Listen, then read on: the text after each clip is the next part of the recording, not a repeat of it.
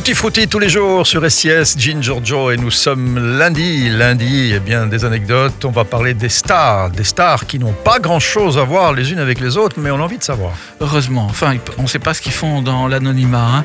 En tout cas, si vous avez trouvé que Lady Gaga avait pris du poids lors de l'intronisation du président Biden, où elle avait d'ailleurs chanté l'hymne national américain, on a vu ça à la télé, c'est pour une raison bien simple. Elle portait une robe à l'épreuve des balles. Et elle dit euh, ainsi rassurer sa famille. Parce que tout le monde s'est demandé si elle avait pas. Ah, d'accord. pourquoi elle avait pris du Ah, poids. ça, c'est la bonne excuse. hein. T'es un peu grossier, toi Non, non, j'ai un gilet pare-balles. Enfin, là, c'est peut-être vrai. hein. Et pour les ultra fans de Queen, je signale deux objets collector qui sont désormais en vente une bague en or de 9 carats et une chaînette avec au bout la lettre Q en argent.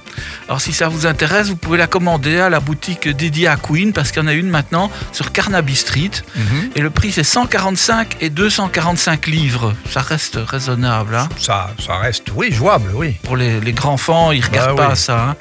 Et puis Ozzy Osbourne a de nouveau décalé sa tournée européenne qu'il devait entamer avec Judas Priest suite aux mesures de restriction Covid, hein, bien sûr. Encore un qui, qui change sa tournée. Mhm. Il devait passer en Europe et en Grande-Bretagne. Et la tournée est remise à 2023 après avoir été quatre fois décalée, puisque les tickets étaient déjà en vente en septembre 2018. Tu te rends compte Ah, mais Judas Priest et Ozzy Osbourne, c'est franchement. Là, on est dans les, dans les 70s et les 80s à fond. hein. Tout à fait. Mais c'est bien qu'ils tournent ensemble. Ça va Ah bien oui, oui, finalement. bien sûr. hein. Oui, oui, tout à fait.